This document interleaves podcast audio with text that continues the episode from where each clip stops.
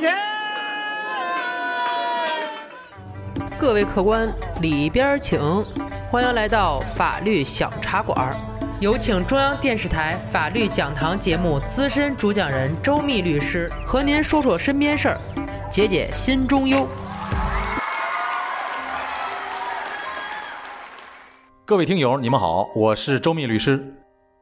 刘浩与文静是青梅竹马的恋人，不瞒大家说，初中开始，俩人就好到穿一条裤子，不是开玩笑，真的是一条牛仔裤，今天你穿，明天他穿。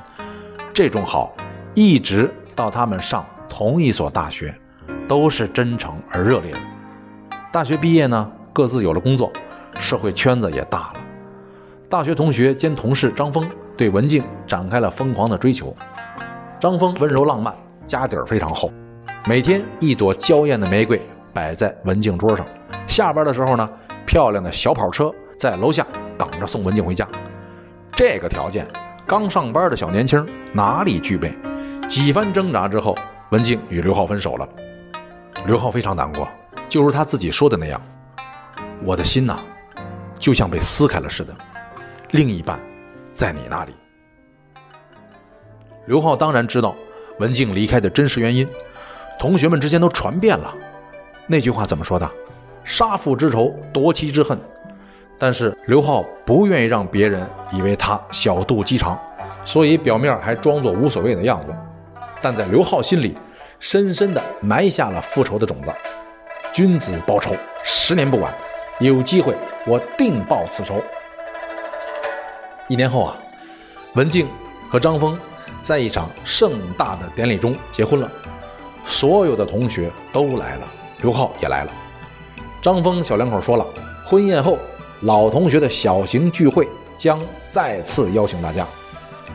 小宴会当天，大家把酒言欢，热闹非凡。聚会快结束了，刘浩忽然喊了一嗓子：“我的钱呢？”众人纷纷看向刘浩，只见刘浩一边摸兜，一边到处转圈找。旁边的问了：“什么情况啊？”这边刘浩已经一脑门子汗了：“我带了一万块，刚才……”给了张峰他们一个红包五千，还有五千呢，可现在没了，找不着。最后刘浩选择了报警，大家呢也没好意思走，都留下来等警察。警察来了，刘浩抱歉的对大家说：“对不住啊，耽误大家时间了。这样，你们自个儿翻翻兜，靠自觉。没情况的话就赶紧回家吧。对不住啊，张峰，净给你添乱了。”张峰还说呢：“没事没事，我先来。”万万没想到，在张峰大衣里怀兜翻出了五千块钱，跟刘浩说的一样，皮筋捆着。张峰是有嘴说不清了，所有人都傻了，因为涉嫌盗窃，张峰被带走了。张峰被抓，文静是伤透了心，刚结婚呐，还说办完小宴会就去欧洲旅游呢，这回进了看守所了，文静难过。也不好意思出门，天天在家以泪洗面。在文静最需要安慰的时候，刘浩出现了。刘浩是最了解文静的，在他的陪伴下，文静的状态好了很多。同学们都夸刘浩啊，行啊，小伙子有情义。花开两朵，各表一枝。张峰盗窃事有蹊跷，人家家长可没闲着，委托了专业律师介入案件。律师多次去看守所会见了张峰，了解情况，并且电话联络走访参加饭局的同学。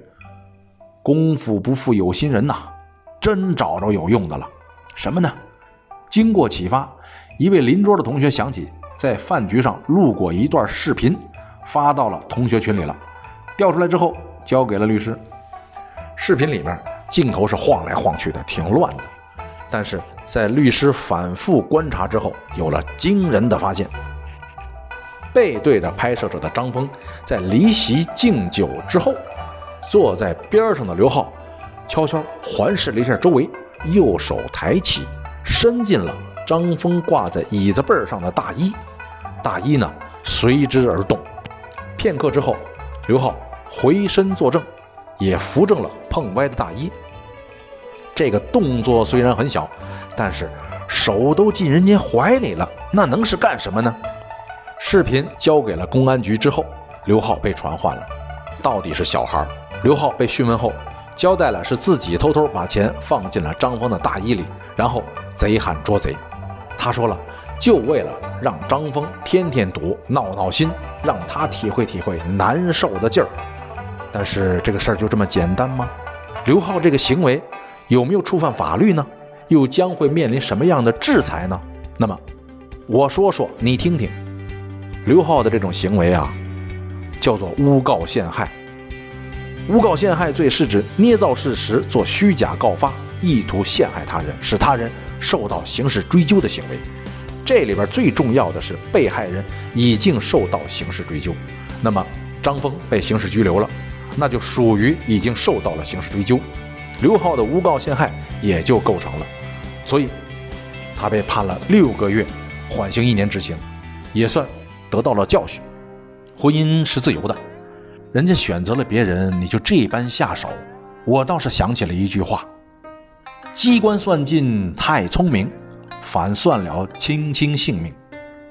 你的痛苦可以理解，可是各样的痛苦。在未来的人生中还有很多，你都这么解决吗？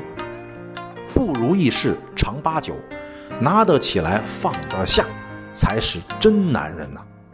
今天的节目就到这里，咱们下期再见。